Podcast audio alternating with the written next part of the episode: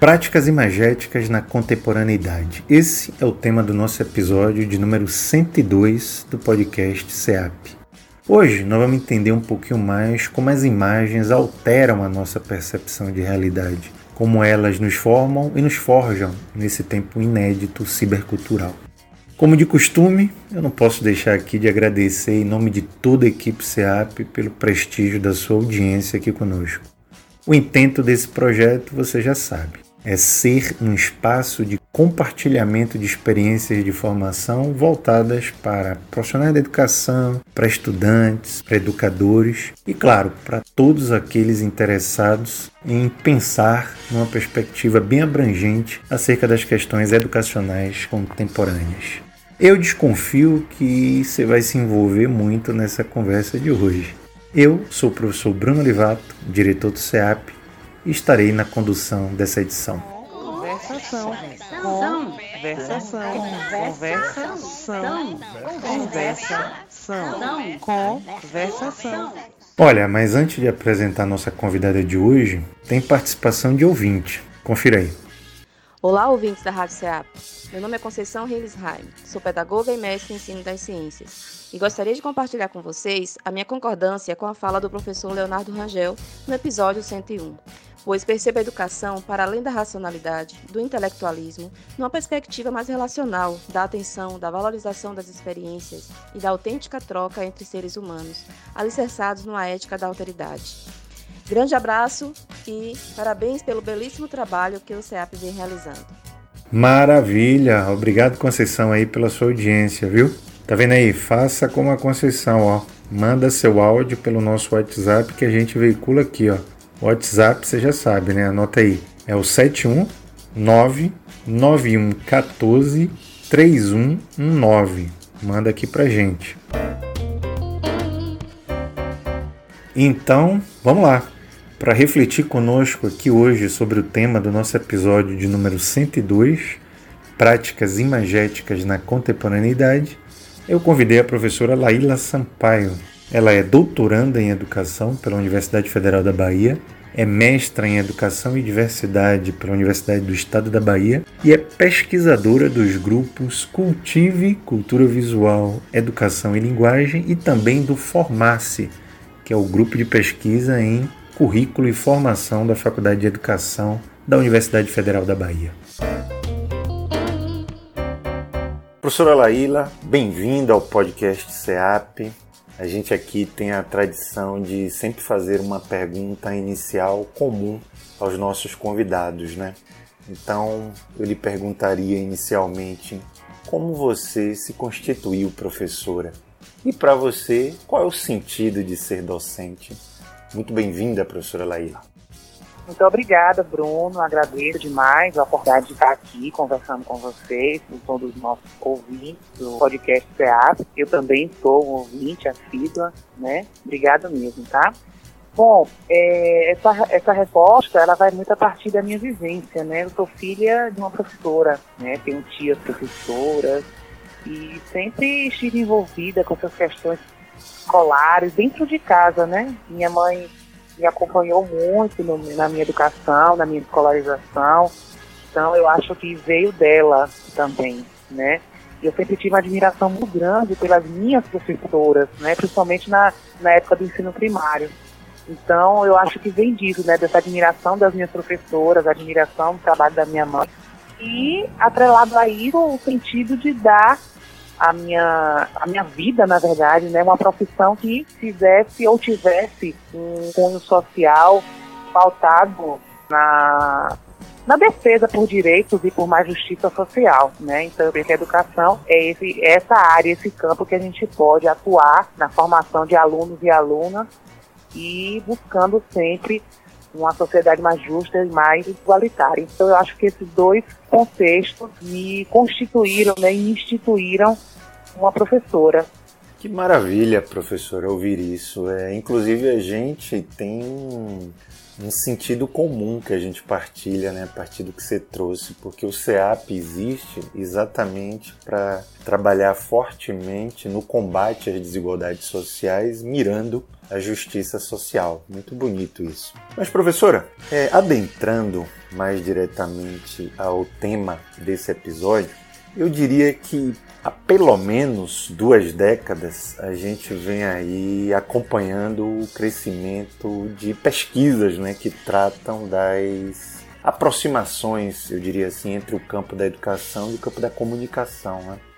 Inclusive, eu acho até que a pedagogia tem sido aí um campo particularmente bem ampliado e investigado pelos chamados, uh, na verdade, pelo chamado campo dos estudos culturais em educação, né? Ou seja, eu acho que a pedagogia vem sendo teorizada dentro de uma rede de significações é, fortemente relacionadas com, com a cultura, com a política, com o poder. E a partir disso eu me perguntaria: a gente poderia dizer que a cultura visual integra o campo dos estudos culturais em educação, professora? É, com certeza, com certeza. A cultura visual integra né, esse momento né, em que a gente percebe essa articulação dos estudos culturais no campo da educação, né? E esse momento permitiu que conceitos outros de outras áreas pudessem ser utilizados nas nossas pesquisas e nas nossas práticas docentes mesmo, né?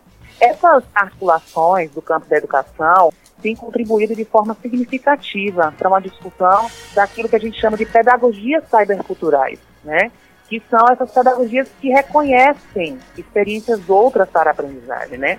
uma vez que a gente destaca a implicação de artefatos que compõem o que a gente chama de cultura da mídia na formação das pessoas, né, dos nossos alunos. Então, textos televisivos, jornalísticos, radiofônicos, né, o próprio podcast que a gente está utilizando aqui agora, textos publicitários, fotografias, filmes, enfim, um leque de possibilidades, né? Então, essas novas mídias conectadas à internet, né, são alguns exemplos, alguns componentes desse universo midiático que está em expansão e que a pedagogia agora se apropria, se apropria dessas é, chamadas cyberculturas, né? Então, por exemplo, se a gente sai hoje na rua, né, e a gente dá de cara com um outdoor, né, com uma campanha publicitária, com uma capa de revista, com alguma, algum movimento cultural acontecendo, uma feira ali, por exemplo. São espaços, né, são é, é, é, momentos de circulação de artefatos culturais e que, a partir do momento que a gente entra em contato com essas experiências, elas podem é, nos possibilitar produções de sentido. Então, a todo momento nós estamos atravessando essas experiências e a cultura visual se insere nisso, né? Basicamente por quê? Porque ela tem a imagem quanto artefato principal para esses processos de ensino e aprendizagem que a gente vive no nosso cotidiano. Então, a todo momento, nós estamos produzindo imagens nos nossos dispositivos, né, inserindo essas imagens nos meios sociais, nas redes sociais. Então, com certeza, voltando à sua pergunta, a cultura visual se insere né, nesse contexto de pedagogia cybercultural. É um movimento que reconhece a imagem como potencializadora de significado e nós, sujeitos, somos seres de significado, né? Nós produzimos significado, somos sujeitos pensantes e aprendentes. E a imagem faz, com certeza, essa potente articulação.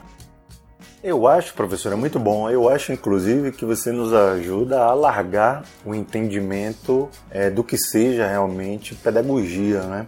Ou seja, você está nos provocando a pensar em práticas culturais que, de algum modo, geram é, uma alteração ah, da nossa interioridade, né? Afinal de contas, a gente vai se transformando a partir dessas experiências que agora, muito fortemente estimuladas pelo, uh, pela cybercultura, elas se tornaram muito acionadoras né, da nossa dinâmica social. Uma maravilha. Professora, agora eu tentaria trazer um pouquinho essa discussão para o campo mesmo da formação docente. Né? Então eu lhe perguntaria é, como é que essas imagens podem é, colaborar para processos é, mais contemporâneos é, na formação dos nossos professores? Excelente pergunta, Bruno, porque eu já participei de várias formações com alguns professores, né, estudantes de licenciatura, E é uma defesa que eu faço, né? Muito grande nesse sentido. A gente precisa começar a pensar a formação, as experiências imagéticas, é, inicialmente lá nas licenciaturas mesmo, né?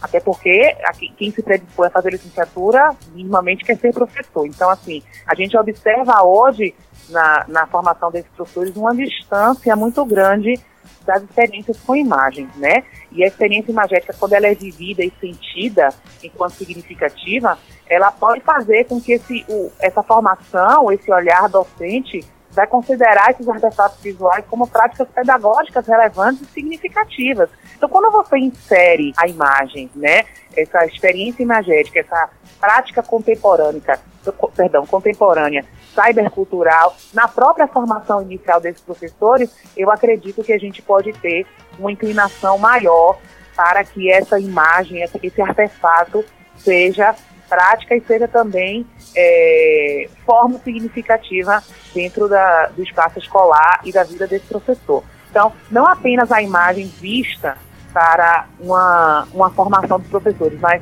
uma imagem que altere o seu sentido do ser professor. Né? Então, a gente pautar a imagem na formação dos professores, mas que essa imagem também tenha um instituinte de transformação, um instituinte de alteração do seu olhar, né? Porque, assim, antes de ser professor, nós somos seres humanos. E por sermos seres humanos, né, nós estamos em contato com outras pedagogias, com outras expectativas que podem nos alterar e nos fazer melhorar na nossa prática. E aí eu retomo muito né, os pressupostos da, da pedagogia freiriana, os conceitos que Paulo Freire, Paulo Freire traz, né, das, das ideias que ele traz de uma educação pautada na ética, do cuidado com o outro, no pensamento livre, né, na liberdade de uma expressão responsável, né, dialogada com os problemas sociais. A imagem vai, nesse momento que a gente pensa ela dentro da educação, se inserir como uma forma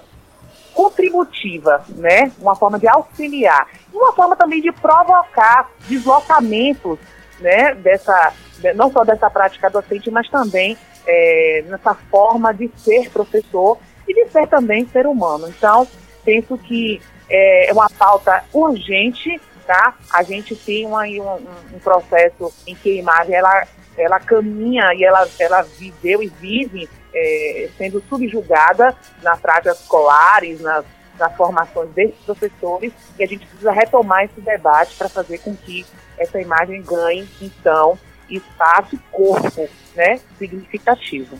Excelente. É, você me faz pensar, professor, a gente que é uma ONG freiriana, a gente trabalha muito com os conceitos de Paulo Freire, você me faz agora lembrar uma frase dele muito forte que a gente usa com frequência e que se insere aí no contexto da sua reflexão de forma é, incrivelmente potente, né? Ele diz assim, dentre muitas coisas maravilhosas né, que ele diz, ele diz assim, eu me movo como professor porque primeiro me movo como gente, né?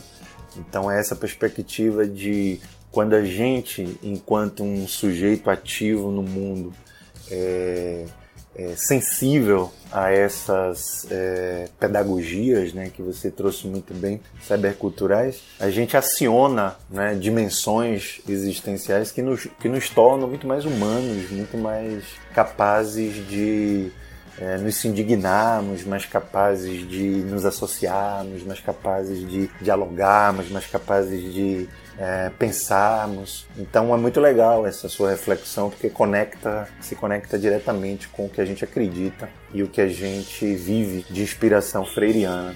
E aí, professora, eu acho que, assim, uh, todos nós que desenvolvemos o trabalho pedagógico, especialmente aqueles que estão em sala de aula, esses professores uh, têm uma necessidade natural de trabalhar, de explorar o advérbio de modo né, que é o tal do como. Né?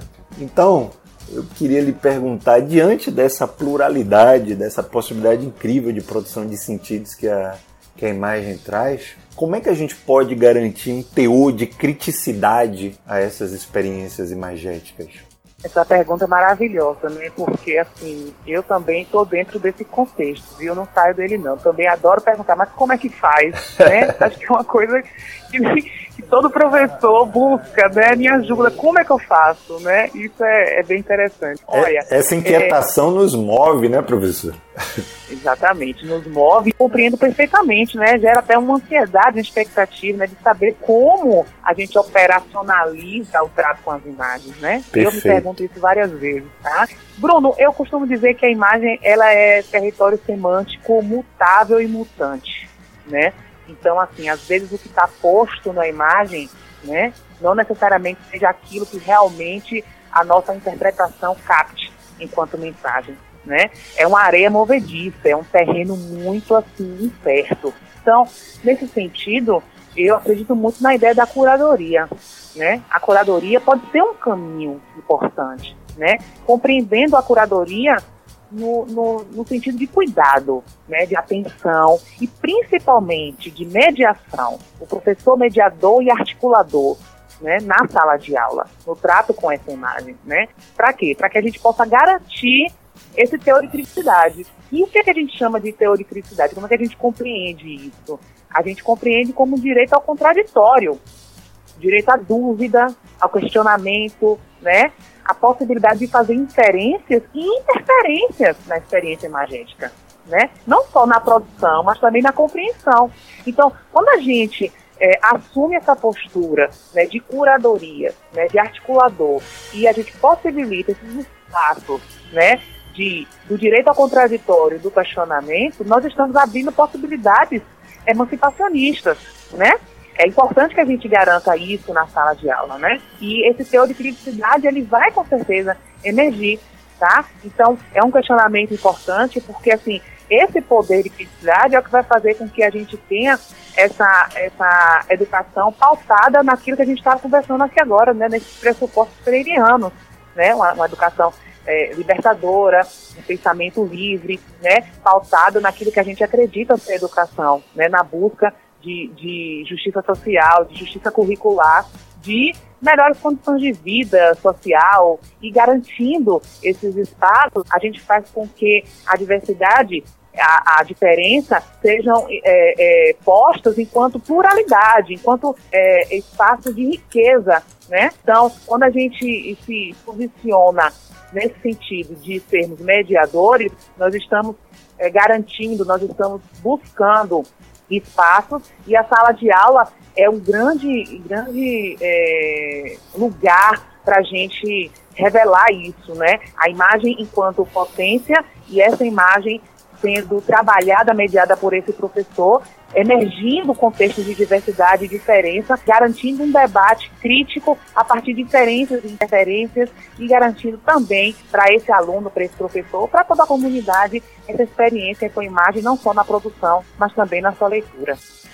Muito bom, né? Você me faz pensar né, o quanto de fato a escola é deve ser, e a gente precisa lutar para isso, para ser o espaço de garantia né, do encontro é, dos diversos pontos de vista. Né? Quanto mais a gente tiver essa pluralidade, quanto mais a gente tiver jeitos diferentes de olhar, a gente vai ter uma escola mais viva, uma escola mais sensível e, naturalmente, uma escola mais justa. Professora, você falou aí também sobre justiça curricular. Eu queria é, me ater um pouco agora ao currículo porque a gente tem hoje um conjunto né, de, de orientações curriculares oficiais, aí eu estou aqui lembrando da BNCC, dos PCNs e tal, e eles acabam trazendo o trabalho pedagógico com a imagem é, muito uh, fortemente sustentado no ensino das artes, né? É ali que está localizada a possibilidade formal disso, né? E dentro das artes a gente tem basicamente ou com a música, ou com o teatro, com a dança, com as artes visuais e tal.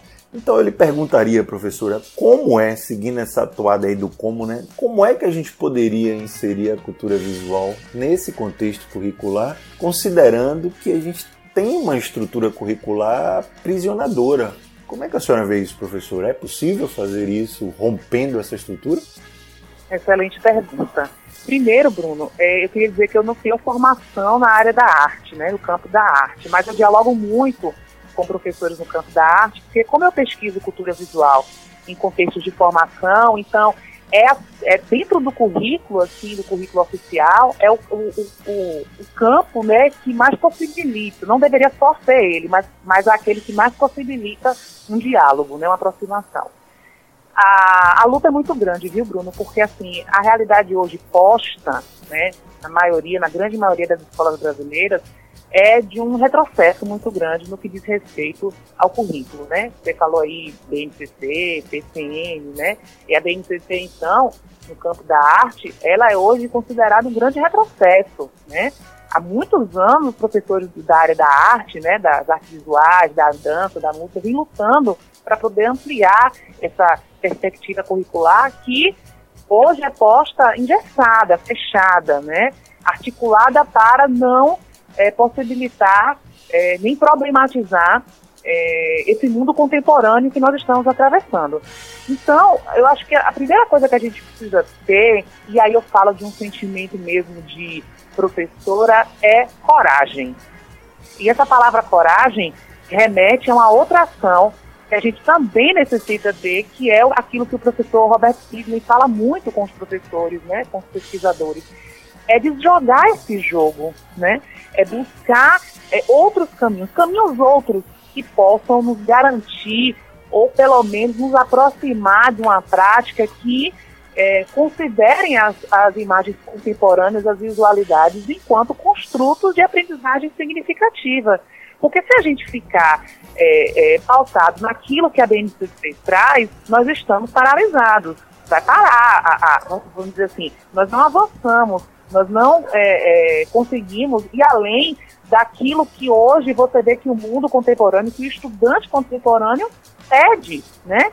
Porque a gente sabe que as, as realidades hoje da sala de aula, diante da diversidade que nós temos nas escolas brasileiras, com a diversidade cultural que ela nos apresenta, esse currículo posto que está aí agora, né, esse currículo que vem de cima para baixo, que não veio discutido, que não, vai, não foi articulado, conversado com professores, com os interessados na formação, ele não te permite. Então, ele, se ele não te permite essa articulação, a gente vai ficar num processo de é, é, retrocesso. Então, primeiro eu digo aos professores é coragem. Coragem para se inventar e se reinventar. Primeiro enquanto ser humano, né? E depois enquanto professor. E segundo, faltar-se nessa, nessa expressão o professor fala, né? O professor Roberto, desjogue esse jogo. Mas como é que a gente desjoga esse jogo?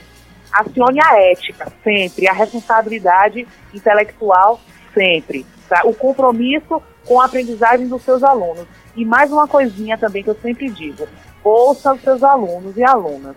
Eles têm muito a nos ensinar, eles têm experiências com as visualidades maravilhosas que podem ser, sim, dialogadas entre professores e corpo escolar, fazer com que esse movimento seja o mais democrático possível e, acima de tudo, colaborativo.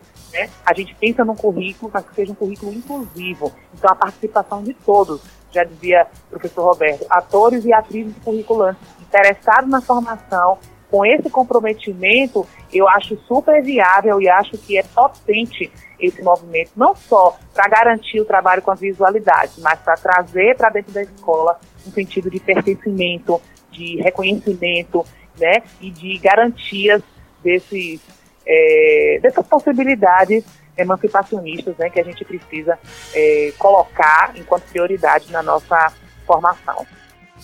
Muito bom, professor. Eu realçaria essa expressão que é muito boa, ela é potente, né? A gente precisa realmente de jogar o jogo, né? Talvez aí achar as brechas, né, para poder fazer acontecer as traições. Muito bom.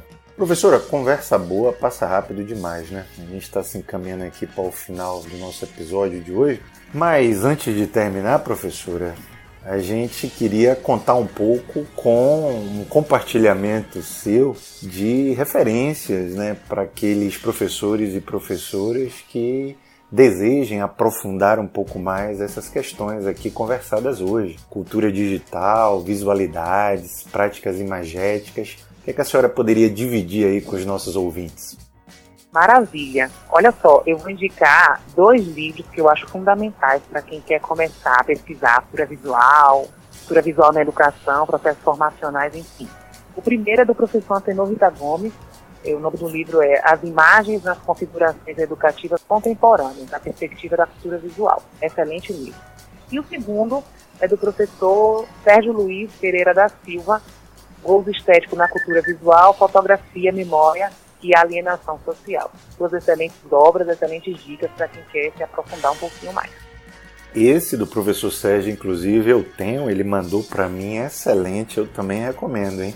Mas, professora Leila, eu antes de encerrar, preciso aqui, mesmo sem combinar com a senhora, é, dar um spoiler aqui para os nossos professores e professoras ouvintes e dizer para todos que a professora Laíla acabou de produzir, em colaboração com o CEAP, um curso sobre cultura visual, um curso online que aí nos próximos dias estará sendo divulgada e divulgado nos nossos, uh, no nosso site, nas nossas redes sociais. E aí, quem tiver interesse em aprofundar um pouquinho mais essas temáticas, tendo a mediação da professora Laíla, vai ter essa oportunidade. Já fica aí o convite, viu? E desde já, professora, parabéns tanto pela produção do curso, que eu já bisbilhotei, já dei uma olhada, tá excelente, quanto parabéns quanto a essa entrevista também de hoje. Em nome de toda a equipe CEAP, eu queria de verdade, em nome de todos eles, agradecer sua excelente contribuição ao nosso trabalho, a disponibilidade do seu tempo em partilhar conosco tanta reflexão importante, necessária para a gente entender e viver nesse contemporâneo. Muito obrigado. Eu que agradeço, Bruno, a toda a equipe do CEAP pela oportunidade de estar aqui, a todos os ouvintes que estão agora nos escutando, meu muito obrigado. Estou à disposição sempre que desejarem ou precisarem, tá bom? Um abraço. Tá vendo aí? Se você gostou dessa edição, compartilhe. A gente se vê no próximo episódio. Um abraço.